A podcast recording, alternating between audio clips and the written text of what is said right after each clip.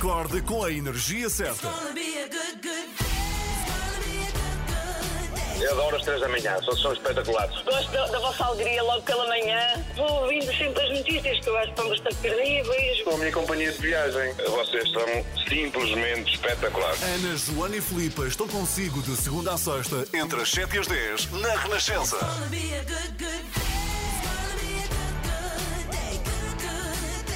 Bem, então vamos lá ao nosso ritual, que é estou a entrar na reunião Zoom. Nós ainda não nos vemos, estamos separadas, portanto, como tantos portugueses e portuguesas, temos Ainda que nos não ver através não cá está. Olha, ingressar com vídeo. Ok. Cá está, depois Tá, tirar tá, o tá, som, que é um problema que nós temos. admitir. Aqui meter som, tira som. Já te admiti. Então vá.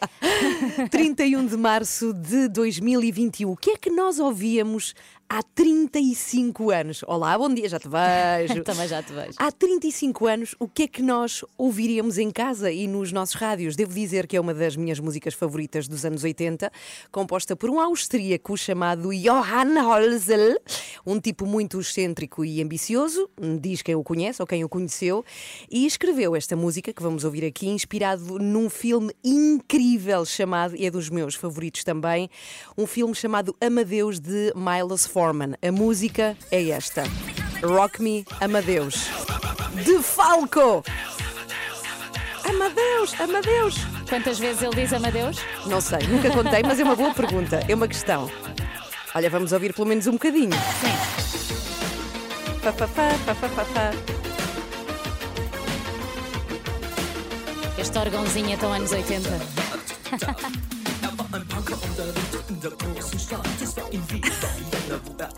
Esta música é espetacular e devo dizer que este homem é chamado Falco, foi um dos grandes precursores e inventores do chamado é, pop eletrónico dos anos 80. Lá foi ele que o criou órgão- este o movimento. órgão instrumental. Pipi, pipi, pipi. Pois soa-nos tão familiar agora, mas na altura É não havia. Sim. Ok, Amadeus, Amadeus. cá está, março de 1986. Um ano antes de eu nascer. O que se ouvia na altura, o que tu perdeste. Fugees. Muito bom dia, bem-vindo à Renascença, manhã de quarta-feira. Espero que esteja tudo bem consigo. Temos aí mais uma semana de teletrabalho. Aliás, temos teletrabalho obrigatório até ao final deste ano e vamos falar disso no nosso explicador, porque uma das coisas que, enfim, falta fazer e muito, é preciso fazer muito e ser rigoroso com isso, é estabelecer leis de teletrabalho. Quem paga eh, os custos lá em casa, isso é importante que fique clarificado. E há uma coisa, eu estou farta de falar disto, cada vez que falamos de necessidades de teletrabalho, eu menciono esta questão que me parece super importante, que é as cadeiras. Há pessoas que acham cadeiras, é mais verdade. importante. É verdade, sim. Não, mas eu concordo contigo, porque a minha cadeira, aliás, eu sei que não estou apta ao teletrabalho porque a minha cadeira é péssima. Lá está. Sim, eu quando fazia rádio em casa, e nós temos aqui a- esta questão de termos de vir à rádio, não é? Portanto, desta vez de confinamento tivemos de vir à rádio, mas no ano passado eu fazia rádio numa cadeira horrível, duríssima de madeira. Imagina o que é? Um banco. Das nove da manhã. Ali a sofrer, das nove da manhã às seis da tarde, sentado numa Sim. cadeira sem condições. Portanto, quando se fala, mas eu acho que isto não vai estar dentro, se Não está calhar em leis. condições de trabalho, não é? Mas uma coisa muito importante, sobretudo isso, falava o outro dia com um, um psicólogo que é amigo de família, e ele dizia-me a quantidade inacreditável de pessoas que estão a recorrer às consultas dele por causa de esgotamento. Porque as pessoas, como não há regras no que toca a horários, Sim, é verdade. as pessoas estão esgotadas, porque estão sempre disponíveis. E E porque questão- mesmo culturalmente não estávamos habituados a isto, então não há uma cultura de teletrabalho Uhum. e as pessoas ficam assim meio confusas, é normal. Sim, mas mesmo assim eh, há aqui também eventualmente um aproveitamento de estar sempre disponível ali em casa. Pois, e as é pessoas outra estão a trabalhar de- desde o que nasce o sol até ao pôr do sol Uhum. e estão muito cansadas. Esta questão de haver rigor nas leis do teletrabalho e não só isso, também que faça depois quem faça a inspeção de que as coisas estão a ser Essa- cumpridas. eu acho que essa é sempre a parte que falha mais no nosso país, em Sim. tudo. Agora, pois, lá está, eh, vamos falar de teletrabalho depois das sete e meia e vamos saber que regras é que neste momento estão vigentes, não é? E que é que falta aqui, eh, enfim, para que o teletrabalho seja feito de uma forma mais justa para quem trabalha, quem é trabalhador e quem é diretor de empresas também. 7 e 18, muito bom dia. Antes disso, eu quero dizer que vamos ouvir Daqui a pouco, não é já. Agora temos James Blunt que eh, vamos começar a ouvir agora. Depois vamos ouvir a música de um compositor e músico português que ontem à noite esteve a tocar uma música só para nós, para ti, para mim Ah, e para quem ouve a Renascença. Vamos ouvir daqui a pouco. Joana, Ana e Filipa. Às três da manhã estou consigo até às 10. Nem mais, cá estamos consigo. Muito bom dia e uma ótima quarta-feira. Uma boa história toca-nos sempre. Quantas vezes nos vimos enrolados com uma boa história, ou pelo menos já me aconteceu a mim várias vezes, chegar tarde para saber o fim de uma história, e eu acho que esse é o poder das boas histórias, nos sentirmos próximos de alguém só por causa da sua história, independentemente da forma como chegamos a ela. Há uns meses chegou-me uma história, a de Julian, um maestro, pianista, velhinho, isolado, sentado no seu sofá, todos os dias, no verão, no inverno, à espera de nada do fim da vida, talvez, gato laranja aos seus pés, cachimbo na boca, a empregada à sua volta, de manhã, à tarde, à noite, segunda, quinta, março, dezembro. Julian não sabe, não interessa. Até que lhe chega à casa Sophie, jornalista do Le Monde, que quer entrevistá-lo, quer entrevistar a velha glória do piano, o maestro Julien Vebois, conseguindo, eh, como com um novelo de lã, ir desenrolando a sua história. A de um homem torturado por outro, que é melhor do que ele no piano. A história como a de tantos outros, a de alguém obcecado por uma outra pessoa melhor que ele, num misto de ódio e total admiração. Uma história de velhice, sequelas de vida, amor, desistência. E sabem como é que me chegou esta história? Como? Por um livro. Um livro de banda desenhada. É verdade. Um maravilhoso livro de banda desenhada de 300 páginas, são muitas para uma banda É desenhada. para adultos. Incrivelmente bem escrito. É tocante e esta é a magia deste livro. As ilustrações são tão fortes como o texto. Eu quero dizer que e admito aqui, eu chorei a ler este livro. Este livro é uma maravilha. Chama-se A Balada de Sophie, desenhos de Juan Caviá e texto do nosso espetacular Felipe Melo. O livro é mesmo, e já o disse, Ah. é a terceira vez que o digo, é uma maravilha. Acaba de ganhar o prémio de melhor livro de banda desenhada nacional nos prémios de banda desenhada e o livro é tão completo que o Felipe Melo, que é músico Uhum. e compositor, escreveu uma canção que faz parte da história do livro. Ai, Isto é maravilhoso. bonito. E quero contar uma coisa. Eu ontem falei com o Felipe Melo e disse: Olha, faz-me um favor, eh, grava-me uma frase tua para nos contar porque é que escreveste o livro. Ele disse: Prefiro fazer melhor. Eu vou tocar a balada de Sophie, que faz parte do livro, para vocês. E ele ontem à noite, era meia-noite e tal, mandou isto para nós.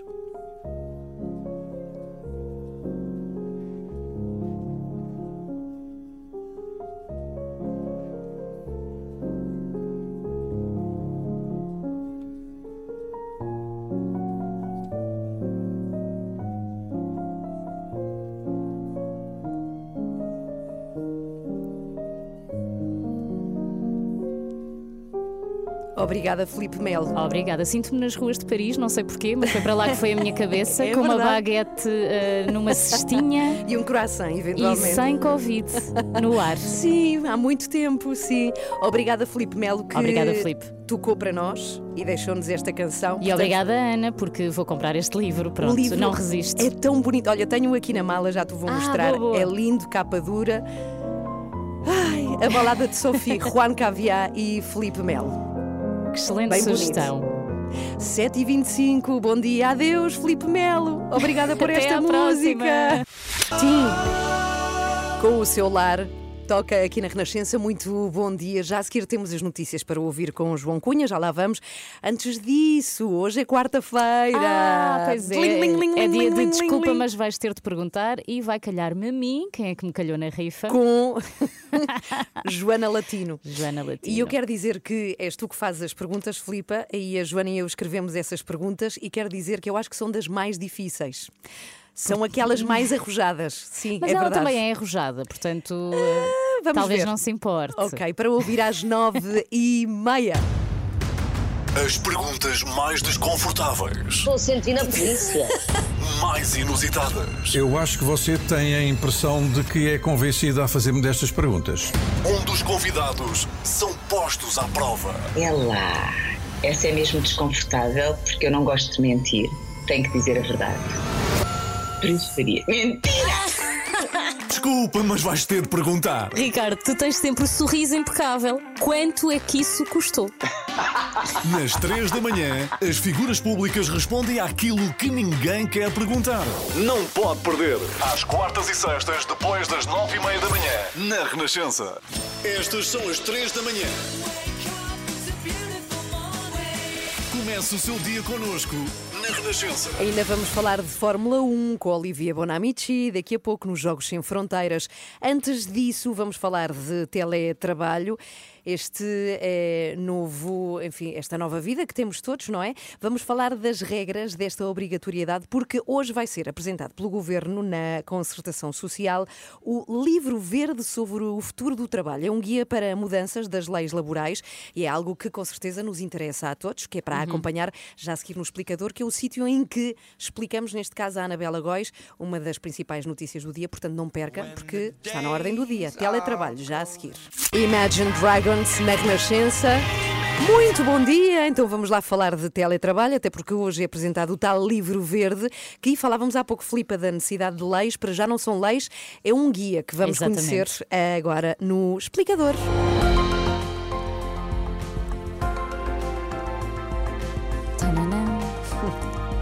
Isto é épico. É Fã, mesmo. Fã, fã. Bom dia, Anabela Góis, Bom mais uma dia. vez. É a Anabela que nos vem explicar, eh, enfim, o que é que é este livro verde, até porque eh, no explicador desta manhã falamos do futuro do trabalho. O Governo vai apresentar hoje aos patrões e aos sindicatos o tal livro verde que prevê o alargamento do teletrabalho a mais situações. Então conta-nos lá, Anabela, eh, queremos saber o que é que nos espera. Bom, antes de mais, deixamos explicar que este livro verde que hoje é apresentado não propõe leis em concreto, mas é uma espécie de guia. Ah, faz recomendações sobre uma realidade que até já está há muito prevista nas leis laborais, mas que a pandemia obrigou a generalizar e que é justamente o teletrabalho. Ah, neste último ano percebemos que trabalhar em casa pode ter grandes vantagens, mas levantou também muitas questões novas, ah, desde os conflitos entre a vida profissional e a vida familiar, o direito a desligar, as despesas com a internet, a eletricidade, etc.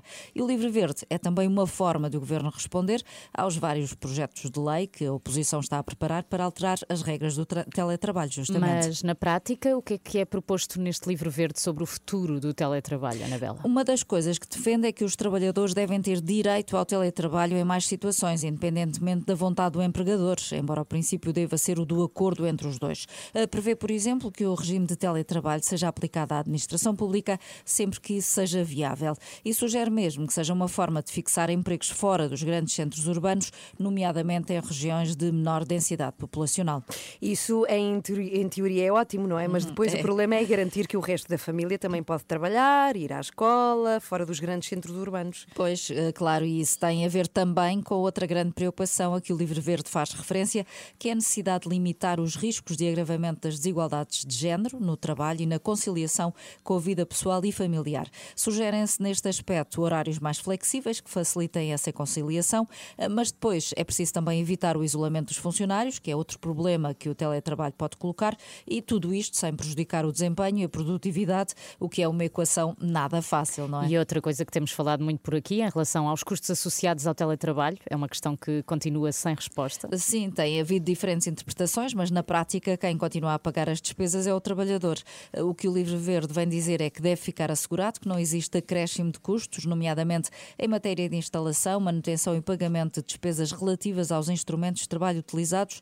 Por outras palavras, devem ser realmente os empregadores, sejam empresas ou o Estado, no caso da função pública, a assumir os encargos com equipamentos, consumos, etc. Mas uma vez mais, a grande pergunta é como é que isso se faz? No Parlamento há propostas do PCP, do Bloco de Esquerda, para obrigar o empregador a pagar pelos gastos com telecomunicações, água e energia. O governo só tem admitido os gastos com a internet e o telefone, mas como é que isso se calcula e quando é que os trabalhadores podem de facto receber esse dinheiro é que ainda está por saber. Bem, uma coisa é certa, o teletrabalho veio para ficar e continua mesmo a ser obrigatório, não é? Assim, foi prolongado até ao final do ano a obrigatoriedade do teletrabalho por causa da pandemia. O anterior decreto-lei terminava hoje, mas foi prorrogado e o que define é que sempre que as funções em causa o permitam e o trabalhador disponha de condições para as exercer, o teletrabalho é obrigatório. Mas atenção, que isto só se aplica em todo o país enquanto durar o estado de emergência. A partir daí, o teletrabalho só será obrigatório nas empresas com mais de 50 trabalhadores e nos conselhos onde haja risco elevado de propagação da Covid-19. Bem, e a verdade é que quanto a opiniões sobre gostar ou não de teletrabalho, eh, estão divididas. Há quem Sim. goste muito de estar em casa, não é? Esteja muito confortável. quem não goste nada. E há quem não goste nada. Eu há- Tu não gostas? Pois, eu também não gosto, sim. Eu também não gosto muito. Eh, mas há muita gente que está com, sobretudo se estamos muito longe do, do nosso local de trabalho, não é? Imaginem o que se poupa em tempo, em dinheiro, não é? Sim, Para sim. chegar ao trabalho. Mas a verdade é que há uma coisa que está a desaparecer com o teletrabalho, que é sociabilizarmos com pessoas Uhum. fora do nosso setor, não é? Nós só falamos eh, as três aqui, mas falta-nos falar com o pessoal do marketing, com o pessoal das outras áreas de trabalho, e isso está a perder-se um bocadinho com o teletrabalho. E há outra coisa que há pessoas que dizem ter muitas saudades, que é cuscovelhice sobre os colegas de trabalho. Isso também Sim, está sim. a terminar em casa, isso está a desaparecer. 15 para as 8, muito bom dia, está com a Renascença. Quanto ao explicador, está também sempre no site em rr.sapo.pt.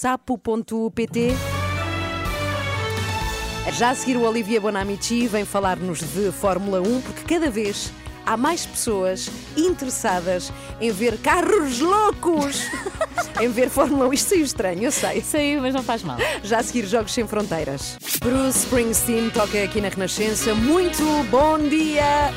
11 para as 8, manhã de quarta-feira. Aí vamos nós. Jogos Sem Fronteiras. Com Olivier Bonamici. Olá, bom dia, Olivier. Vamos num carro louco, bom dia. Como diz a Ana. Bom dia. Ainda, me estou a rir de ter ouvido esta manhã Paulo Soares que estava a dormir na Renascença. Sim. Ah, Ah, não- Bem, estamos a ouvir um bocadinho mal hoje Pois. o, o Olivier, mas é normal, Ah, é? porque eu quero recordar que continuamos à, à distância, portanto, o Olivier está em casa com os seus eh, Jogos Sem Fronteiras, bom. mas sabemos que hoje vais falar de Fórmula 1, que é uma modalidade que cada vez tem mais pessoas a ver e a gostar. Olivier, bom dia, mais uma vez. Não o temos! Ai, caiu. Oh, pronto, não faz mal. Então vá, vamos eh, tentar voltar. Ai, agora já está, voltou. Sim, Olivier, fala- fala-nos Estou- lá de Fórmula 1. Estão-me a ouvir? Ok. Uh, sim, porque a, a audiência uh, da Fórmula 1 está claramente a, a aumentar e vejo, por exemplo, no Diabruras. O que é que o Diabruras? É um instrumento de medida da audiência, que é o café onde vive, perto de onde é que eu vivo. Ou seja, não, Peraí, é peraí, super peraí, peraí, peraí. Chama-se Diabruras? Diabruras. Diabruras, sim. Muito bom. Sim, e lá é, é interessante ver, porque é um instrumento de medida e vejo cada vez mais pessoas eh, a falar de Fórmula 1. Eh, e isto é interessante, e de facto também tem os números de audiência e eh, tem-se verificado as audiências em Portugal. Então, mas porquê? O que é que se passa para haver mais audiência neste momento? Lá podíamos falar de que há a estrela do Hamilton, que há o regresso do espanhol Alonso, eh, que há a curiosidade de ver o filho de, de Schumacher, mas há eu diria, um fenómeno incrível que é o efeito que vou chamar o efeito gambito de dama.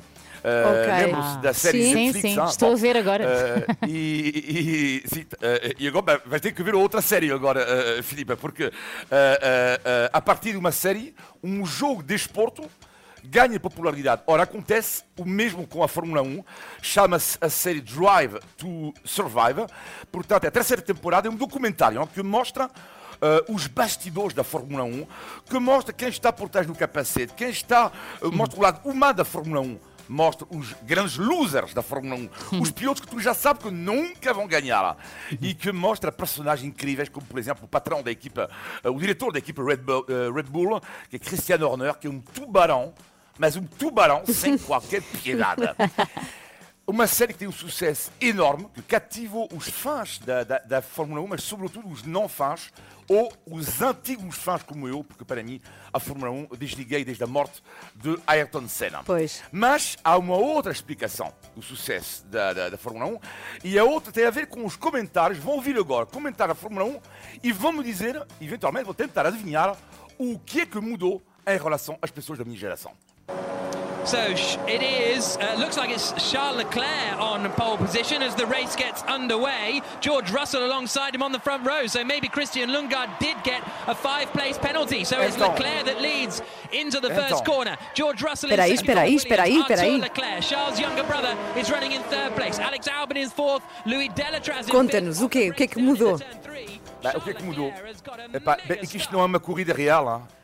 Ah. Isto é uma corrida virtual, portanto, estamos a falar do e-sport. Mas Charles Leclerc, o piloto da Ferrari, ele fez mesmo esta corrida. Estava na sala dele e com o volante a conduzir. Ou seja, isto é um comentário em direto durante o confinamento do Grande Prémio do F1 virtual. Muito e, todos- bem. e havia muitos pilotos que estavam em casa. estavam em casa a, a conduzir e havia o comentador e isto muda tudo, porque é um público mais jovem, lá está, uh, cativado pelo e-sport, não é? E depois que vai ver a Fórmula 1. E depois é preciso não esquecer, portanto, em relação à audiência. E agora mais um quiz. O canal Eleven, neste momento, que transmite a Fórmula 1, uh, e não só por causa da qualidade dos comentários, mas esfrega as mãos, porque é o canal que tem os direitos da Fórmula 1. Antigamente, a Fórmula 1 tinha bastante um, audiência em Portugal, uh, até uh, a morte de Senna, lá está, em 1994, e também por causa de outro fenómeno. Vamos ouvir.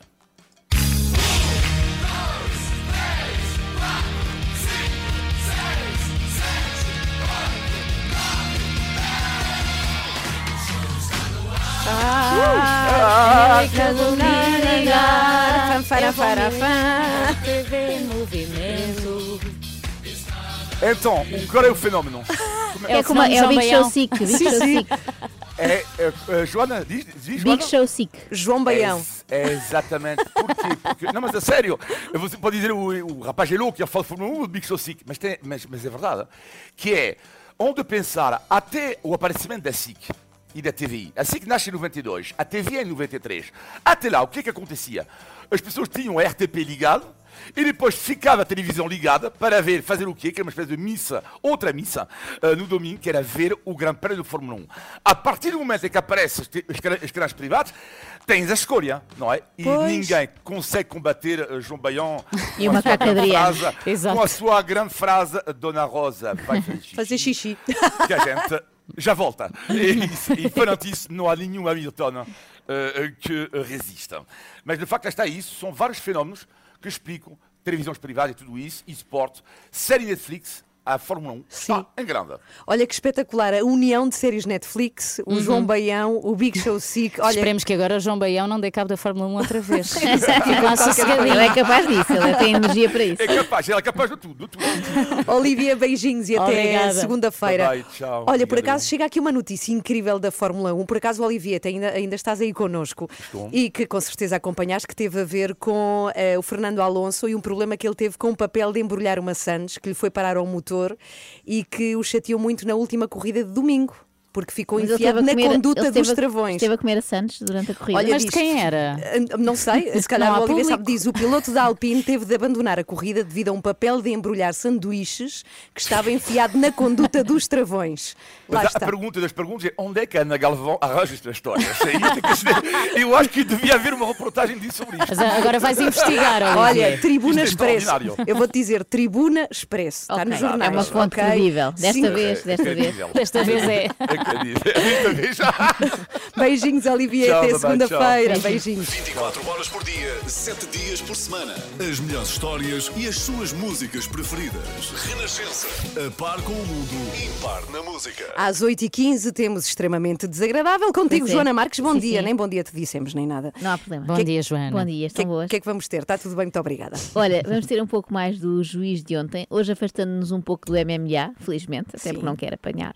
Eh, e vamos falar de outras coisas que o juiz foi, dito, foi dizendo eh, ao longo da sua carreira e mais recentemente na página Juristas pela Verdade. Lembrar que. Espera, espera, antes disso, para quem não ouviu, fez mal, não é? Devia ter Ah, ouvido. mal, não- mas as para quem não apanhou e não percebe nada disto, eh, queres resumir? Sim, tem vindo aí nas notícias todas, também passou aqui pelo extremamente desagradável. eh, um juiz desafiou o diretor da PSP para um combate de MMA em português. Português do Brasil, vale tudo. É o nome da modalidade, portanto já dá para imaginar que não é uma coisa Ok. suave. Hoje, segundo episódio. Eh, hoje, segundo episódio, já não tanta luta, mas outras coisas. Eh, lembrar então que temos o patrocínio da iServices, reparação multimarca de smartphones, tablets e MacBooks. À recolha e entrega em casa para nem ter que sair, isto é o meu sonho. E às vezes pode mesmo partir-se alguma coisa durante o extremamente desagradável. Nunca Sim, se sabe. muitas vezes. Pode saber tudo em iServices.pt. Bom dia, uma ótima quarta-feira. Acorde com as 3 da manhã. Na Renascença, das 7 às 10. Muito bom dia, uma ótima quarta-feira. Já a seguir o extremamente desagradável. Contigo, Joana Marques. O que é que vamos ter? Olha, vamos eh, voltar ao assunto de ontem. Para quem não apanhou, tem a ver com o juiz que convidou, digamos assim, o diretor da PSP para um combate de vale tudo. Combate até a ver ainda não aconteceu. Mas é preciso ter coragem, é? já viste o que é convidar assim um agente, super agente da Sim, PSP sim. para um combate. Sim, sim. Eh, mas ele também deve ter os seus conhecimentos. Sabes que ontem por acaso cruzei-me com uma pessoa que diz que conhece este juiz e que ele é simpático, eu não Sim. duvido, eh, e que até já jantaram juntos e tal, e que era seu colega nas aulas, nos treinos de Muay Thai, Ah, lá jiu-jitsu, uma coisa assim. Ou seja, ele Sim, está a sim. convidar para Foi uma que disciplina ele que, ficou com que os conhece. todos entrevados, Exatamente, exatamente. Hoje vamos falar de outros assuntos, não só de luta, mas mais sobre algumas coisas que o juiz foi dizendo na internet. Muito bem, já a seguir extremamente desagradável. Recomendação importante do pai de Joana Marques. Ligue-se já ao Facebook para Não, ver a filha do pai de Joana Marques. Acho que essa parte ele não recomenda. em direto, extremamente desagradável. 8 e 18, bom dia, está connosco aqui na Renascença. Vá já, já, já, se é que ainda não o fez, ao Facebook, se quiser ver em direto Joana Marques e a sua bonita camisa de riscas. Penteia-te lá, vá lá. Verdade, hoje Endireita a camisa, se faz favor. Pronto, então vamos lá. Estava de esgalha, não é? Extremamente desagradável.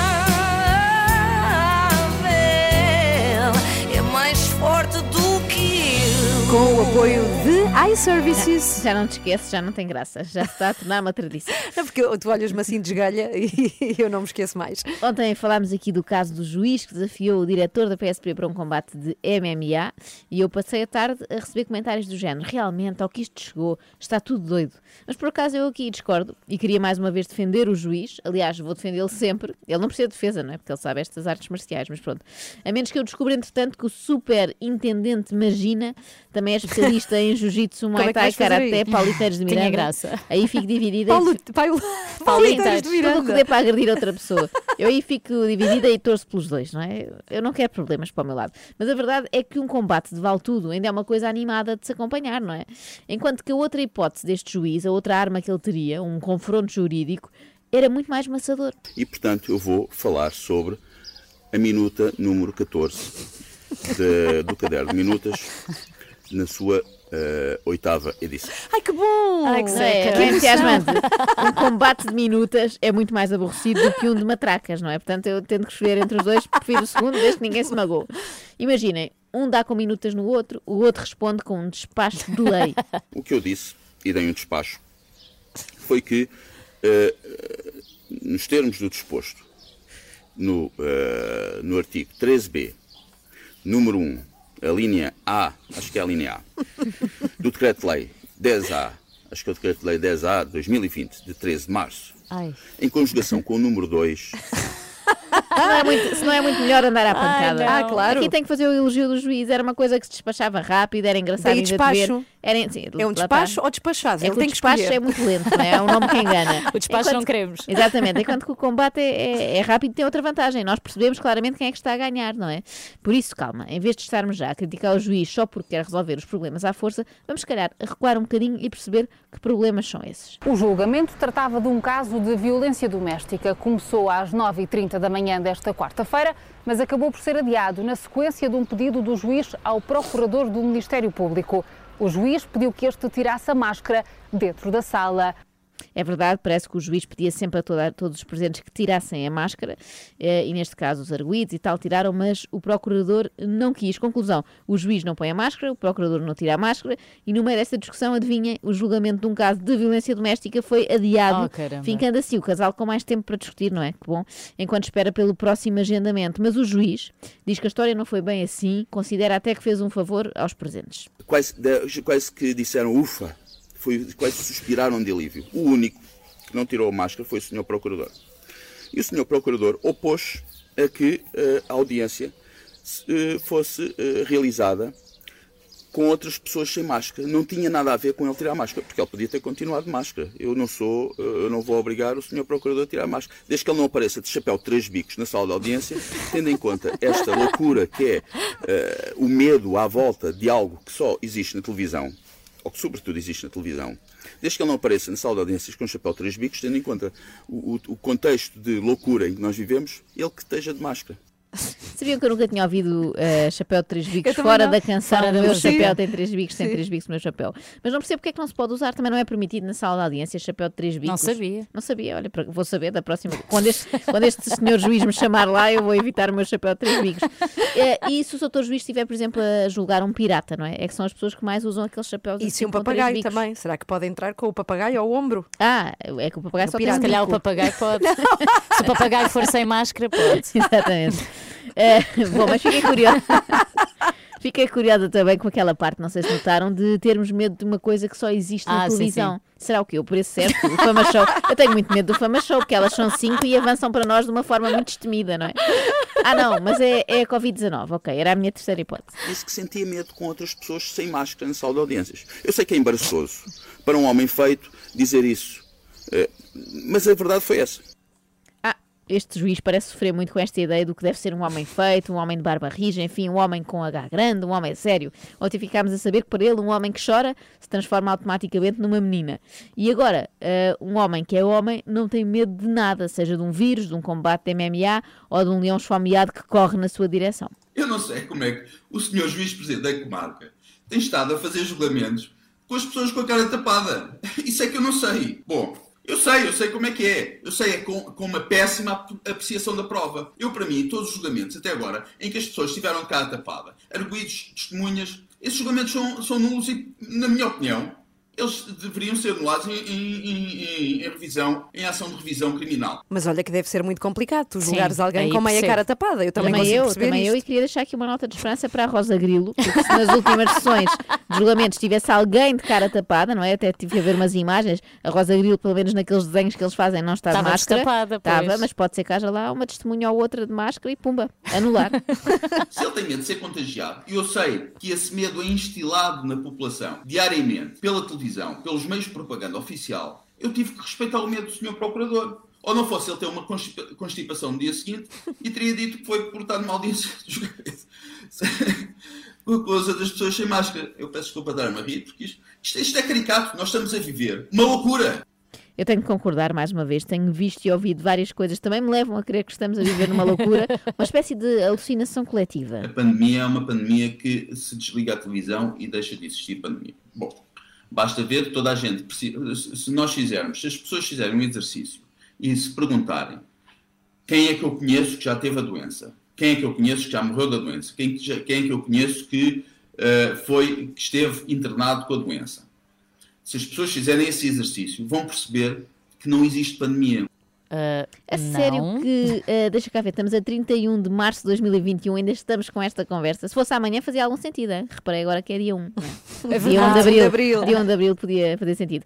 Eu posso apresentar imensa gente a este juiz, quer dizer... Olha, tu conheces aqui uma. É teve, verdade, não é? aqui Eu uma própria. resistente. Quanto aos que morreram já, já não dá para apresentar, não é? Seria desagradável para todos os envolvidos, creio eu. Das duas, uma, ou eu tenho muitos amigos, não tenho, na verdade, ou esta gente não tem nenhum, não é? Porque já houve, até ao momento, estive a ver, 821 mil casos de Covid-19 em Portugal. Quão bicho do mato tens de ser para não conhecer um único, nem um, nem um, nem uma prima de um amigo? Eu confesso que se o processo disciplinar ao juiz tem a ver com as coisas que ele anda a dizer na internet, me custa um bocadinho a, a entender. Desde logo porque eu sou sempre muito a favor da liberdade de expressão. E em segundo, e muito mais importante ainda, porque eu estou interessada em levar a vacina e quanto mais rápido, melhor. Tenham muito cuidado com isto. Não, não aceitem ser vacinados apenas porque querem viajar de férias, apenas porque querem manter o emprego. Não aceitem. Isto pode-vos custar a vida. É apenas isso. Pode-vos custar a vida e eh, é o que já está a acontecer em Israel. E os passarinhos. É isso. Lá atrás. Ela voltou É. aos sons com passarinhos É um, lá cenário, atrás. é um cenário bucólico. É verdade, pode custar-vos a vida. Portanto, imaginem que vão levar a vacina, sei lá, ao Centro de Saúde de Sete Rios, aqui em Lisboa, e são atropelados ali naquela rua que é muito difícil de atravessar. Pois é. Pode acontecer. Às vezes podemos pensar que esta malta, pela verdade, diz estas coisas da boca para fora, mas não. Informam-se, sobretudo lá fora. Lá está. Houve uma fase em que a grande moda era a Suécia, como modelo do que se deve fazer. Agora temos Israel como exemplo a não seguir. Para além disso, para além disso, eu eh, percebi hoje, ainda tenho que confirmar, mas percebi hoje, eh, li hoje algures, em princípio foi uma fonte credível, Super vago. ainda preciso confirmar, que, se- que está a verificar-se em Israel, eh, estão a verificar-se falecimentos junto de pessoas que foram vacinadas. falecimentos devido à doença, uh, ainda tenho de ver, mas sobretudo. Junto de pessoas. Não é as pessoas, é junto Mas ele não devia fazer este. Okay. Vamos por partes. Uh, eu passo a citar. Hum. Ainda tenho de confirmar. Pois. Li hoje algures. Em princípio foi uma fonte credível, mas ainda preciso de confirmar. Falecimentos devido à doença, ainda tenho de ver. É o nome da doença. É uma doença tramada. Fim de citação. Relembro que estamos perante uma pessoa que diz que não confia nos órgãos de comunicação, não é? Não vê televisão porque não, não confia nas notícias. Ora, nem a CMTV lançaria um boato tão infundado. Reparem, a informação até pode ter um fundo de verdade, porque lá está, como tu dizias, Ana, aumentaram as mortes junto de pessoas que foram vacinadas. Ao pé delas, não é? Não são as pessoas já vacinadas, são outras que por acaso estão ao lado. Afinal de contas, para que é que existe a pandemia? A pandemia não é o objetivo final disto tudo. A pandemia é um meio para atingir um fim e o fim é a vacina e não é apenas uma vacina. Nós sabemos que agora as pessoas vão ter que ser vacinadas várias vezes, ou uma vez por ano, ou duas vezes por ano, o que é que seja, porque para além, de, para além das vacinas não serem eficazes, antes pelo contrário, serem potencialmente uh, fatais, existem as variantes, as estirpes do, do, vírus, que nascem como cogumelos em todo o lado. As estirpes do vírus nascem como uh, Dashem com cogumelos. Fica, fica cogumelos. Quando o primeiro exemplo era bom, acho que fica cogumelos e pronto. Então, o grande objetivo da nova ordem mundial, lá o que é, é só causar-nos o transtorno de termos de levar mais uma pica todos os anos. Parece-me um plano pouco ambicioso, não é? Depois deste aparato todo. Se é para nos terminar, porque é que só algumas vacinas é que são potencialmente fatais e não todas? Não era mais prático? Íamos lá, pumba, ficava logo. Não sei, em termos logísticos, este plano parece-me muito mal pensado. Mas vamos lá ouvir o resto do raciocínio sobre novas estirpes. Pode fazer sentido. É, nasce em todo lado. E vem sempre de locais exóticos, que nós temos, para as pessoas verem se têm medo. Uh, nunca vêm do centro da Europa. Ou, enfim, o Reino Unido é, o, é, o, é, é, é a origem menos exótica de, de, de, de uma das estirpes, mas é do Reino Unido, ou é do Brasil, ou é da África do Sul, e portanto é mais fácil dessa forma incutir, instilar o medo nas pessoas. O Reino Unido vai estragar um bocadinho esta teoria, pois é, não é? Pois do é, apareceu ali de repente, sim. Aquela malta é mesmo do contra, não é? Estão no, no, na União Europeia, saem. Estão num bonito raciocínio sobre os tipos exóticas, saltam fora. Por outro lado, esta teoria só serve aqui para a Península Ibérica, não é? Porque para os habitantes da África do Sul, por exemplo, uma tipo da África do Sul tem tanto exotismo como o vizinho do lado. Bem visto. Começou com os lares de terceira idade, começaram, começaram a, a pressionar os funcionários dos lares de terceira idade para, uh, dos lares de idosos para serem vacinados. Eu, na, na, altura, ainda era advogado, conversei com algumas pessoas, aconselhei a não serem vacinadas, umas foram, outras não foram. Reparem, um emprego não é tudo. Para já, é uma questão de dignidade. Apoiado. Conseguem imaginar alguma coisa mais indigna do que um funcionário de um lar que toma uma vacina só para poder continuar a cuidar dos seus utentes com mais de 80 anos? Que gentalha é esta realmente? Estão a, estão a aceitar que alguém vos injete um produto no organismo Sim. É isso que é uma vacina, não é? Dito desta maneira, parece que estamos a falar de detergente manual Ferry, não é? Um produto no organismo. Por esta altura, olha, já estávamos todos vacinados, não é? Se fosse com Ferry, dizem que aquilo uma gota dá para imenso. Não é? Exato. É muito. mil pratos, 15 não é? mil. Portanto, imaginem nós, só uma gotinha. Isto agora parecia um momento publicitário, não é? Mas olha, uh, pode ser que assim digam que eu sou paga pela grande indústria dos detergentes manuais para loiça e desengordurantes e não pelas elites, pelo Bill Gates, pelos Illuminati, pelo António Costa, pela SIC, pelos chineses ou pelo Ricardo Carriço. Ricardo Carriço. Isso. Porque não? Faria tanto sentido como os outros todos. Mas ainda não disseram. Extremamente desagradável.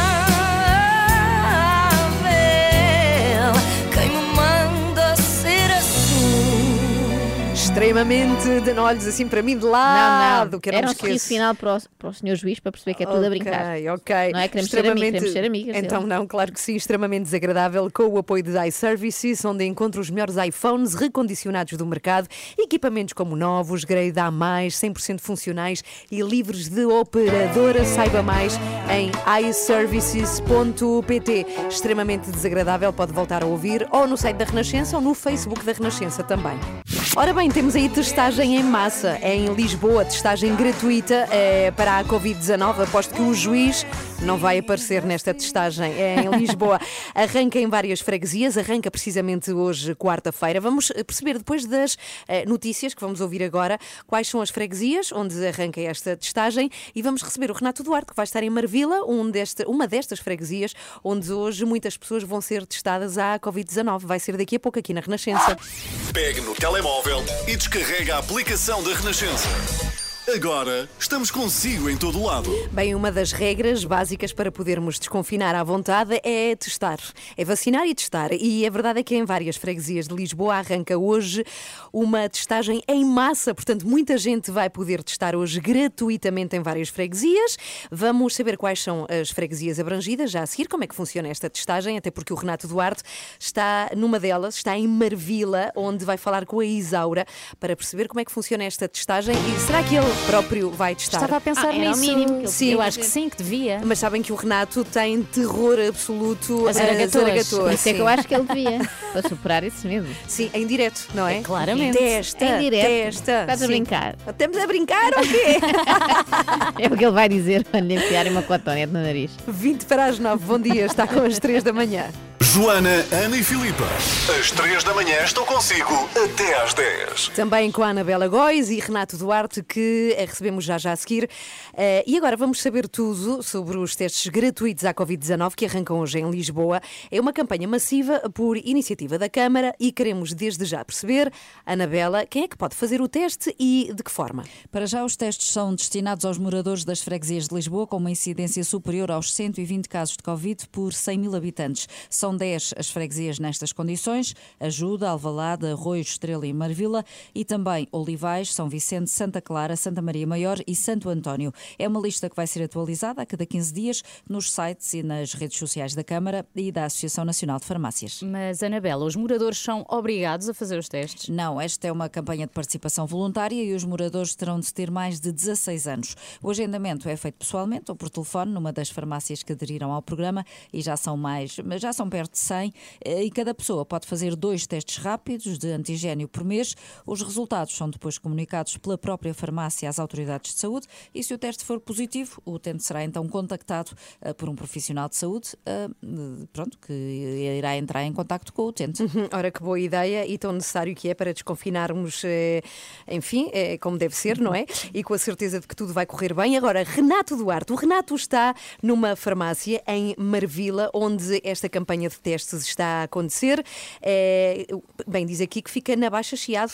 Não, não, é mesmo em Marvila, não é? Renato, é é ajuda-me em aqui. Marvila. Bairro, Ah, bairro Marquês de Abrantes. Farmácia ok, é que Marvila repara- em Marvila, não ok, tem nada ok, que enganar. ok, muito Sim, bem. exatamente. E antes que vocês perguntem, meninas, que eu já vos ouvi há bocadinho a falar sobre isso, assim que eu aqui cheguei, perguntei logo à Isaura: Isaura, posso fazer o teste? A Isaura disse: pode, com certeza, mas não agora, que está tudo preparado para receber o Presidente da Câmara, que veio daqui nada, não é? Mas e toda a o sua teste? comitiva. Nós já sabemos que esta gente, quando se desloca, vem sempre muita gente atrás, não é? Portanto, tem Sim. tudo aqui preparado. Hum, ele vai fazer o teste, o Presidente?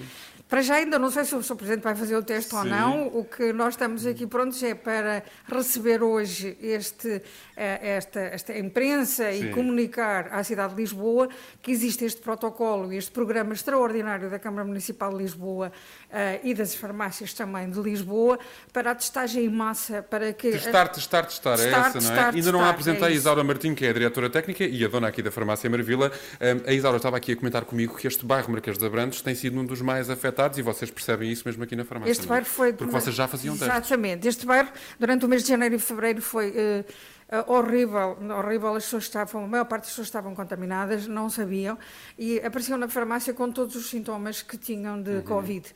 A verdade é que nós indicávamos às pessoas o que deveriam fazer.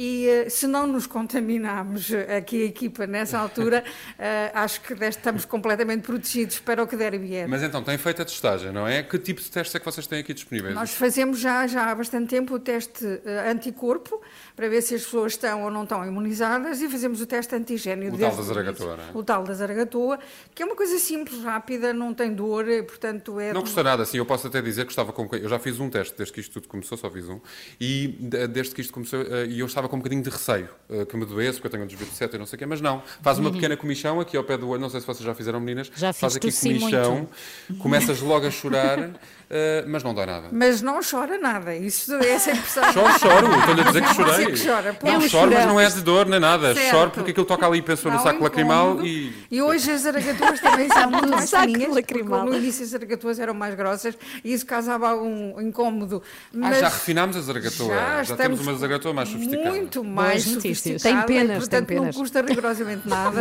em 20 minutos temos o resultado.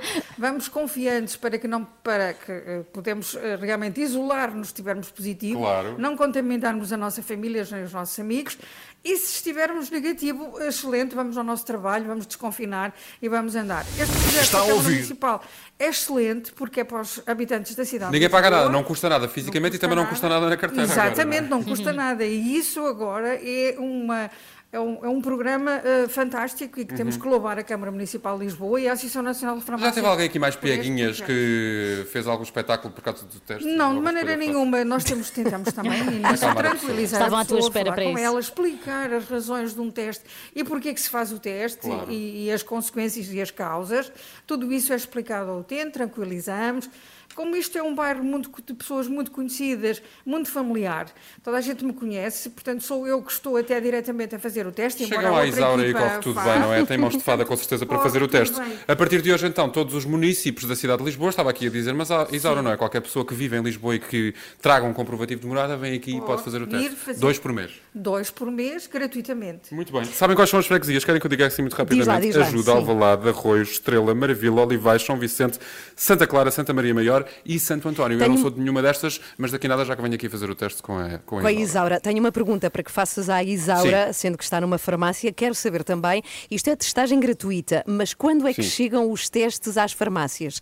Aqueles que podemos comprar e fazer em casa nós. Ela já sabe. Os testes que podemos comprar e fazer em casa, eh, quando é que chegam aqui à farmácia? Eu neste momento ainda não, Não tenho informação. a informação. Hum. Eu penso que para a população que eu trabalho, que eu trabalho, Uhum. é sempre muito preferível fazer na farmácia. Claro. Sendo até gratuito, portanto, Claro. é preferível, porque uh, uh, corre-se riscos da, pessoa não saber fazer ou depois não dar Não saber andamento interpretar à o solução, resultado, por interpretar o exemplo, resultado. exatamente, É isso. Mas quando chegar à altura, e eh, pode haver sempre utentes que precisem, isso sim, se estiverem registados no Infarmed, se estiverem de confiança, se eu acreditar, que isso acredito, se estão autorizados pelo Infarmed, sim senhor, terei cá e poderei vender aos E utentes, vender, sim, e não, Ok. sem problema. Mas Muito sempre bem, é vir aqui melhor. à farmácia Mar Marvila ter com a Isaura, só lembrar só mais uma nota muito rápida, tem de fazer marcação antes de vir à farmácia para fazer o teste. Ah, É já marcaste, como a- não é compreensível, porque no momento em que estamos de confinamento e de distanciamento social, Para não tem que haver haver aqui um espaço não é? de tempo e temos que desinfetar o gabinete e tem muita coisa para fazer. Ok, E portanto, mas mais ou menos de 15 em 15 minutos. Muito obrigado, Isaura. Zaragatoa 2.0, agora nesta nova fase de Obrigada, testagem, testagem, Isaura. testagem. E beijinhos, meninas. Renato. Beijinho. Adeus. Portanto, fica aqui a nota é a partir de hoje que várias freguesias de Lisboa têm testagem em massa gratuita. Com zaragatoas sofisticadas. Sim, e a ver se se espalha para o resto do país. 10 para as 9. Bom dia. Temos agora os Cranberries para ouvir. Bom dia. Cranberries com Linger a tocar aqui na Renascença. Bom dia. Estamos a 7 minutos para as 9, manhã de quarta-feira. Amanhã começa abril, termina já março. Isto não vos parece que está a voar? Que é uma loucura. O tempo está a passar, já estamos em abril. Mas ao Sim. mesmo tempo parece-me que estamos ainda em 2020. Sim, É Em isto. 2019. Não, se estivéssemos em Não. 2019 notávamos. Pois, notávamos claro, estávamos andávamos todos na por rua. aí, todos ao molho, a dar beijos na boca. Não, também não, isso é estupidez. Agora Mas foi aí que eu fiz, fiz o, a pausa, pus o Ah, tu botão de estás aí. pausa. Ah, exato. Sim, sim, mas pronto, se de repente começares a comportar assim, achamos que estás doida. Ficas verdade, desadequada do desculpa. resto do mundo. Bem, Depois mas fazes te- um extremamente desagradável comigo. Temos Não. que recordar que já no dia 5 de abril, portanto, segunda-feira, temos mais uma fase de desconfinamento. Parece que as coisas estão a correr bem. É verdade, E que ficámos temos- de avaliar para ver se podíamos. À partida vamos poder, não é? Sim. Meu filho volta à escola! Ai meu Deus, temos de fazer uma festa. temos de fazer uma festa aqui, plana. Imagina a festa dele. Esplanadas abertas também a partir de segunda-feira, com máximo de algumas pessoas nas mesas, mas também vai ser bom. Espero que esteja bom tempo, não é? Claro, A é. Ana, vai, a Ana vai ocupar as mesas todas. Queremos pedir-lhe um favor muito grande e muito importante para nós. É que estamos quase a fazer anos. Dia 10 de abril, a Renascença celebra 84 anos de aniversário. Quem é que vai soprar as velas? 84 é muita vela, não é? Já há pouco fogo, mas ainda há bastante. Se nos bastante. juntarmos todos, acho que conseguimos. Sim, mas Precisa- cada um no seu cubículo, não é? Depois, lá está. Precisamos muito da sua mensagem de aniversário. Portanto, envie uma mensagem de voz. Isto é tão importante que seja de voz e diga-nos porque é que a Renascença é importante para si, que significado é que tem para si a Renascença. Envie para aqui. 962 007 500. Está combinado, portanto, contamos consigo para mensagens de aniversário. É já no dia 10 de abril. Joana, Ana e Filipa. Às 3 da manhã estou consigo até às 10. Depois das nove e meia temos desculpa, mas vais ter de perguntar. E hoje a Filipa tem Estou muito que. entusiasmada com Eu também estou. Tan, Acho que vai ser uma das edições mais complexas. É a Joana Latino que está connosco. E mais nove e. Complexa, complexa é a palavra certa. Mas é que temos aqui, olha, a Joana e eu fizemos perguntas que eu considero difíceis para fazeres a Joana Latino, que tem a ver com. Joana, podes ler uma ou duas eh, das Hum, perguntas que a Filipa Só tem que posso fazer? adiantar, olha, vais Sim. ter que lhe perguntar sobre o facto dela se ter casado no Rock in Rio. Ah, é? Sim. Perguntar, por favor, se ela é assim exibicionista, se gosta de dar Hum. nas vistas, ser o centro das atenções. Eu gostava muito também que lhe perguntasses, se puderes, acerca da relação com o Cláudio Ramos. Porque Ah, o Cláudio Ramos tem ótima. andado por aí a dizer que odiou trabalhar com a Joana Latino, que foi a pessoa com quem ele menos gostou de trabalhar. Quero saber o que é que ela acha disto. Consegues perguntar-lhe? Olha, Consigo, e já remédio. agora, pergunta difícil se ela, por causa da passadeira vermelha, já pensou em entregar a carteira de jornalista. Há tanta coisa tão boa. Meu Deus, pode ser já, pode ser já. Não, às nove e meia. Não, porque eu tenho que me A preparar. sua música preferida. As histórias que contam. A informação que precisa. Está tudo aqui na Renascença. Na Renascença. A par com o mundo. Impar na música. Começa o seu dia com as 3 da manhã e fica par com o mundo na Renascença. Queria fazer um agradecimento público aqui na Renascença ao cabeleireiro do meu filho Pedro, que finalmente lhe cortou o cabelo. Meu filho parecia um urso, muito fofo, certamente. Sinto que estamos todas aí nesse ponto. Ai, Começou sério? com a Joana, não é? É Já, já eu foi. lancei aqui a tendência. O meu filho só vai amanhã. Ok, lá está. O meu tinha cortinas É a nos semana- olhos semana já. dos cabelos. Sim, sim.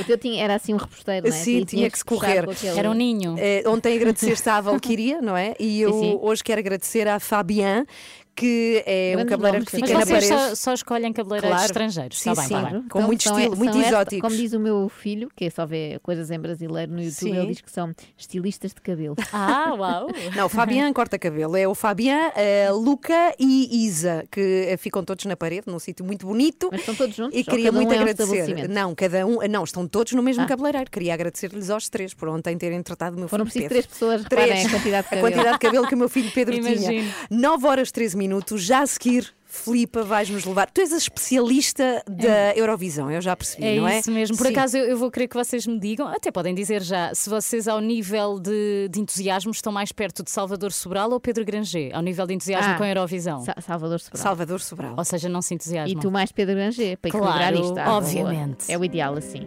Então vamos falar de Na Eurovisão já média a seguir. tudo pessoas muito interessadas. 9 e Não consigo 17. resistir. Bom dia, Gwen Stefani, grande mulher, aqui a liderar os No Doubt que estivemos a ouvir na Renascença. Bom dia, boa, boa quarta-feira. Bom dia, de Salvador Sobral a Pedro Granger, no que ao entusiasmo com o Festival da Eurovisão diz respeito. Já sabemos que a Ana e a Joana estão mais próximas do Salvador. Uhum. Eu estou mais próxima de Pedro Granger, confesso. Sou fã da Eurovisão. Ou seja, o Pedro Granger tem muito entusiasmo, Salvador Sobral Tem tem, zero. É zero entusiasmo. Falamos deles porque falámos com ambos ao- na, na última semana. não É verdade. exatamente, Então exatamente. sabemos, temos estes dois pontos na escala. E agora que nos aproximamos da data eh, deste ano, relembro 22 de maio, onde vamos ser muito bem representados pelos Black Mamba, chega-nos a polémica da participação bielorrussa. Também sou fã de polémicas, para que se saiba. o que é que acontece? Os Galas Izmesta, banda escolhida para representar a Bielorrússia na Eurovisão, acabam de ser banidos pela organização do festival. E porquê? Porquê? Porque apoiam publicamente o presidente Alexander Lukashenko. Presidente que está no poder há 26 anos e se recusou a demitir em agosto depois das acusações de fraude eleitoral. Ora, segundo a organização do festival, a canção, a canção vencedora dos Galas Izmesta contém uma mensagem política e isso, ao que parece, é proibido Hum, no pois é, festival. pois é. E nós que já levámos os homens da luta, lembram-se? Sim, mas eles pensaram, isto é galhofa. E pensaram bem, não é? Os representantes eh, da Bielorrússia, os Galas Izmesta, são conhecidos pela sua oposição para o governo e ahm, o que é que acontece aqui? Eles, será que tinham realmente uma mensagem política? A levar nesta, nesta música. O presidente Lukashenko já reagiu em tom de desafio, diz ele: estão a pressionar-nos até na, Euro- na Eurovisão. Como é que é possível? Vamos fazer outra canção. Agora a pergunta é: será que fazem uma canção nova a tempo do festival? Ah, pois vou ter que fazer à pressa. Estou é? nervosa.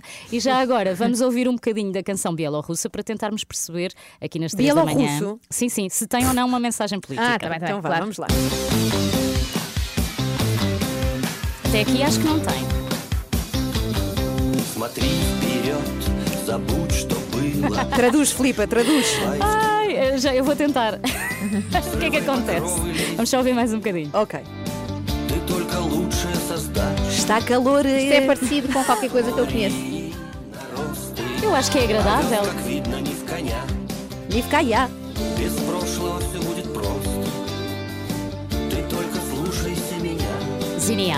Ok, eh, eu não percebi, a verdade é esta, não percebi nada, tentei traduzir, eu juro, fui a todas as páginas de Bielorrusso, só consegui traduzir o título.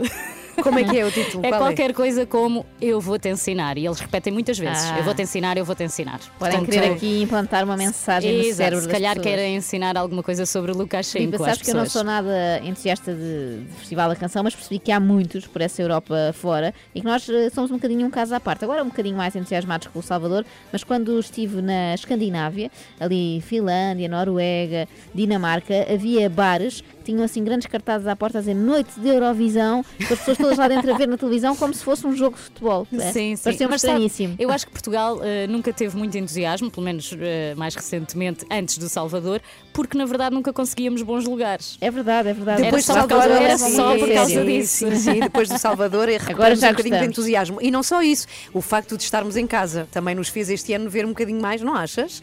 Ah, Estamos sim, em casa, mas acho que vemos nos últimos talvez. anos tem acontecido este interesse maior.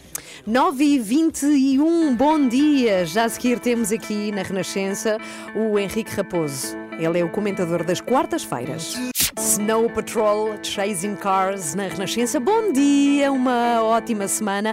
9 e 24 vamos já já ter com o Henrique Raposo. Olá, bom dia, Henrique. Bom dia. Olá, Bom dia. olá. Bom vamos dia. falar de uma coisa de que tu, enfim, eh, não aprecias assim tanto, que é o trabalho remoto, à distância. Anabela, não é? Sim, é sim. um tema que consegue ser familiar, sobretudo no caso do Henrique, com as suas meninas à volta e remoto. Sim, o teletrabalho que é remoto por natureza e que se tornou familiar de muitos portugueses por causa da pandemia. Hoje o Governo vai apresentar o livro verde sobre o futuro do trabalho. Para ti, como escritor, Henrique, imagino que o teletrabalho assenta como uma luva, ou não? Hum, assentava. Mas... Porque eu sempre, eu sempre trabalhei em casa, eh, sou escritor eh, e nunca tive problemas em trabalhar em casa, mas eh, depois deste ano a minha, a minha conclusão óbvia foi alugar um espaço de co-work e estar a trabalhar ao pé de pessoas. Eh, porque foi demais e acho que eu acho sinceramente se a sociedade for por este caminho, achar que o teletrabalho é a solução, estamos a tirar as conclusões erradas. Uhum. Oh, oh, Henrique, Eu- mas Diz. eh, vamos avançar para o que nos leva a este tema. É que Sim. hoje o Governo vai apresentar o tão prometido livro verde sobre o futuro do trabalho. Isto não está a levar muito tempo a legislar, tendo em conta que, como dizias, grande parte do país está em teletrabalho há mais de um ano. Eu acho que, repare, eu acho que é muito difícil estar a fazer leis eh, sobre isto, porque é um tema tão novo. Eu acho, e além disso, eu acho que a meu, eu acho que boa parte da sociedade tem muitas resistências a isso. Eu lembro-me ainda hum, das, das intervenções que tive aí ao, ao vivo e a cores convosco, falei com, com a Ana Galvão sobre isso e chegámos a uma conclusão, quer dizer, o teletrabalho vai reforçar boa parte dos sintomas errados da nossa sociedade. Estamos sempre a falar que não, já não sabemos ouvir uns aos outros, já não sabemos escutar o outro, já não sabemos explicar ao outro. Se vamos formar empresas que são agregados distantes de indivíduos e que não são um corpo, isto vai reforçar ainda mais. Mas é uma tendência que já, que já vinha de trás É uma- e que se agravou Anabela, agora com a pandemia, não é? Anabela, mas acho que é uma tendência errada. Que para as empresas, a Renascença, fal- falamos da Renascença, a Renascença não é um agregado difuso de indivíduos. Tem um corpo social, tem uma história. As pessoas fazem parte de uma família, sacrificam-se umas pelas outras. Eh, a, a empresa tem uma função social de, de- de- nos ensinar a estar em sociedade. E, mais, e outra, além disto, além desta questão social, ou seja, a, a empresa é um corpo social, como uma igreja, como um clube, como uma associação. Para além disso, é, uma é uma questão de sobrevivência económica da empresa. Henrique, Ah, ah, diz. por falar em questões económicas, uma das, questões que têm sido mais discutidas é justamente a dos custos associados ao teletrabalho, não é? Sim, As comunicações, claro. a energia, embora os Claro. patrões lembrem que os teletrabalhadores poupam, por exemplo, nos transportes. Qual é a tua opinião? Quem é que deve pagar o quê e como é que isso se calcula? Se, se isto avançar, obviamente que o patrão tem que compensar o trabalhador na internet, na eletricidade, até porque já, já sei de empresas que estão simplesmente a, a vender os, os, edifícios ou a deixar de pagar o aluguer uhum. e enviar toda a gente para casa. Ou seja, Mas como é que isso se calcula? Porque nós temos um gasto mensal com, com essas coisas, não é? Isso, já isso é uma questão. De, Anabela, isso é uma questão técnica. A questão política e moral é, obviamente, que, que, que o empregador tem que pagar isso. Até porque o, é um dos riscos do teletrabalho, o empregador vai abusar e a linha sagrada que separa a nossa vida privada da nossa vida laboral e pública vai ficar difusa. E um, e um, e um, trabalhador, e um empregador mais ambicioso ou menos, com menos escrúpulos vai abusar muito disso. Uhum. É por isso que é preciso legislação. Obrigada, Henrique. E boa Páscoa, não é? Boa Páscoa para Beijinhos, todos. boa Páscoa, Beijinhos, boa Henrique. Páscoa. Adeus, até para a semana. Recordo que hoje é apresentado o livro verde, que não são leis em concreto, mas sim um guia. Pode saber tudo em rr.sapo.pt. Um guia para o trabalho à distância. Lá está. Tina Turner, Private Dancer, para ouvir. Hoje é dia de desculpa, mas vais ter de perguntar. Depois das notícias das nove e meia, Filipe Galrão pergunta a Joana Latino. Perguntas muito desconfortáveis. Muito, mas muito Mais mesmo. até para a Filipa. A sua rádio está em todo lado. Descarrega a nossa aplicação. Renascença. A par com o mundo, impar na música. Isto é riso de maldade. Ai, pois é, Por que causa do que vai acontecer já a seguir. Que horror! Sejam. Eu, Ainda bem que ela traduziu, porque eu não estava a perceber que riso era. É, é de maldade, ok? Desculpa, mas vai ser de me hiena. perguntar. É a Filipa que tem de fazer perguntas complexas, a Joana Latino, complexas e muito constrangedoras, escritas pela Joana e por mim, e que têm a ver com Cláudio Ramos, com entregar a carteira sim ou não, por causa da passadeira E com vermelha. exibicionismo. E com exibicionismo, para não perder. Já a seguir, Joana Latina, nossa convidada. Desculpa, mas vais ter de perguntar. Respira bem. fundo, Filipa, vá. Já para está. ouvir, já a seguir. Joana, Ana e Filipa. Às três da manhã estou consigo até às 10. Desculpa, mas vais ter que perguntar. Ah, não! Joana Latino, bom dia. Joana, casaste no Rock in Rio. Lembro-me bem, em frente a milhares de pessoas. Gostas assim tanto de chamar a atenção? Pois parece, não é? Estranhamente foi uma coisa eh, que eu não estava à espera, porque para mim pareceu natural, quando estava a fazer reportagem no Rock in Rio Brasil e ver um casamento, sugerir ao Rock in Rio, ah, posso casar em Lisboa, não se importam, eles disseram que sim, Eh, e, e depois de repente quando se soube, tornou-se num evento uh, de que eu não estava assim à espera, pensei que era uma coisa secundária que ia acontecer ali num palco, nada principal, e depois de repente. Mas se, se vos serve de consolação, já me divorciei dessa pessoa. Pois, entretanto, esse casamento terminou. Não achas que merecíamos ter visto o divórcio no Festival Alive? No Andanças, para aí. Ou no... Era mais adequado. Joana, o Cláudio Ramos disse que tinha odiado trabalhar contigo. E tu, o que é que achas dele? Olha, gosto imenso dele, sou, sou fã do Cláudio Ramos. Ele é uma pessoa difícil, eh, acho que dá para perceber só, só de o ver trabalhar. Mas porquê? Porque é um tipo cheio de foco, eh, não há pessoa mais generosa para trabalhar. Eu, eu gosto muito dele, fiquei surpreendida com. eh, Podia-me ter dito, Cláudio, podias-me ter dito. Íamos beber um café ou um chá e tratávamos do assunto. Agora que és mais associada à passadeira vermelha do que ao jornalismo, já pensaste em entregar a carteira profissional e substituí-la por uma carteira daquelas que se levam aos globos, por exemplo? Ah, pois uma, uma clutch, não é? Isso. Mas não, não quero entregar a minha carteira. Ah, todos os jornalistas opinam em todo lado sobre todos os assuntos, em todo lado, oner, não é? Portanto, não sei porque é que falar de questões do social, que no fundo são da sociedade, implica que eu tenha que entregar a carteira. O ano passado, a SIC passou no Jornal da Noite uma peça tua com imagens de motins e confrontos com a polícia em Londres, que veio a saber-se depois eram de 2011. Assumes o erro ou culpas o, o estagiário? se culpasse era o diretor, porque isto, eh, a responsabilidade quando um canal erra é de todos, do estagiário ao diretor. Eh, fui induzida em erro por outra pessoa, mas assumo completamente. Quem nunca? Hashtag quem nunca? Continuas a achar que os problemas dos artistas portugueses é não se mexerem e terem discursos miserabilistas? Palavra difícil. Muito difícil, isto foi muito difícil agora. É tão difícil que é preciso um artista para dizer. Hum. Uh, independentemente de estarmos em contexto de pandemia ou outro qualquer, eu prefiro pessoas que se atiram de cabeça mais a pessoas que ficam na bordinha da prancha a dizer ajudem-me, ajudem-me, ajudem. Ganhas mais na passadeira vermelha ou a trabalhar?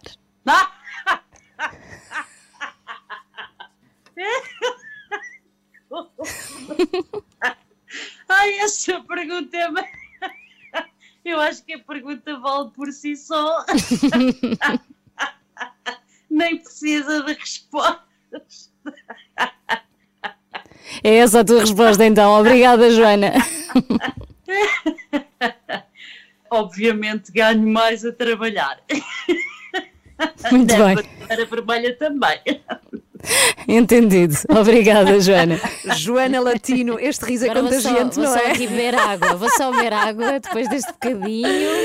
Que Foi um perguntas final, é? difíceis. Mas olha, gostei muito das respostas da Joana. Tem muito fair play. Gostei. Na questão, Cláudio Ramos respondeu muito bem. Respondeu Uhum, porque é ele disse que, enfim, tinha odiado, ele usou esta expressão, não é? Muito forte.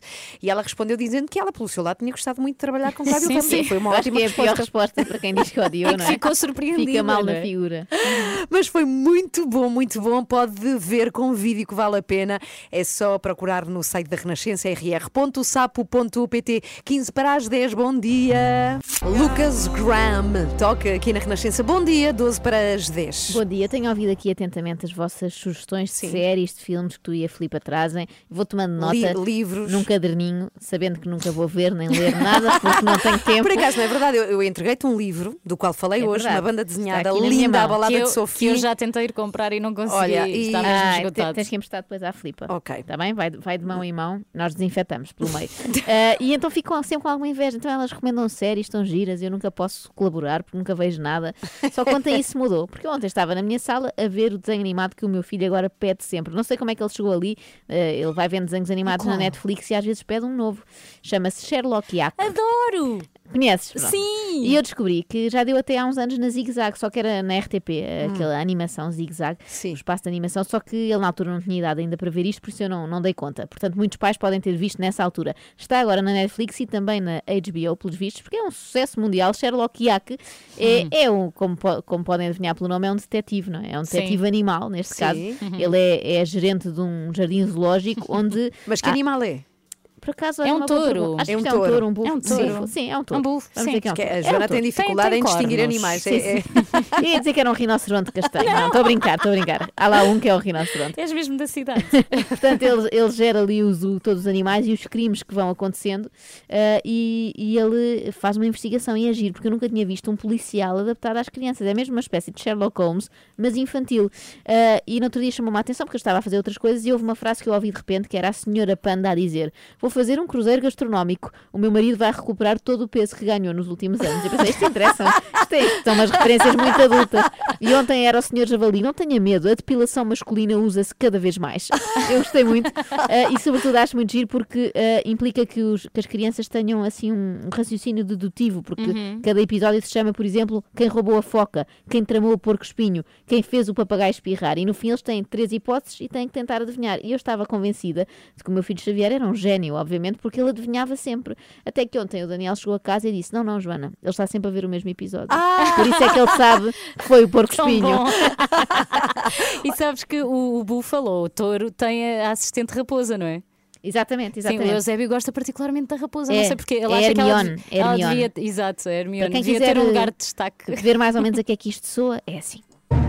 Tiraram as penas ao pavão! Alguém deu um ficou sem riscas! Será um crime por resolver e pistas para encontrar. A quem é que vais telefonar? Ao Sherlock Cá está ela. Nada lhe vai escapar. Se te perderes, ele vai te encontrar. Sherlock. Um Yack cheio de estilo, atento e certeiro. Dos detetives, o primeiro Sherlock. Então o animal é o iaque. Está aqui a dizer. um Então, iaque. mesmo- eu nem sabia que iaque era um animal, Claro que reparem sim. bem. É um iaque doméstico, é um herbívoro de pelagem longa encontrado Ai, na região do. Himalaia, no é que sul nós da nos Ásia complementamos. Central. Por isso é que ele está num jardim zoológico, isso é uma coisa rara. Uh, eu tenho aqui um caso estranhíssimo para resolver, é uma espécie de Sherlock Iac, preciso da vossa ajuda. Não sei Então. se isto vos acontece. Começarem a escrever e-mails ou mensagens que depois interrompem e não fazem ideia do que é que estavam a dizer. Portanto, agora tenho aqui um e-mail aberto no meu e-mail que diz: Não tenha medo. O é que eu queria dizer? E a quem? Está entre aspas, não sei, não faço ideia. Estranhíssimo, não tenha Ah, medo. está Como é entre aspas porque estás a citar alguma coisa. É, mas o quê? Ah, Estou muito mal da cabeça. Força, Joana. Chama o Sherlock Iac. o Sherlock Iac. 8 para as 10. Bom dia, vamos embora. Mas antes, recordamos como é que foi hoje. que Ah, foi sim, sim. incrível. Obrigada ao André Peralta por fazer o resumo do programa de hoje. Por acaso chega aqui uma notícia incrível da Fórmula 1.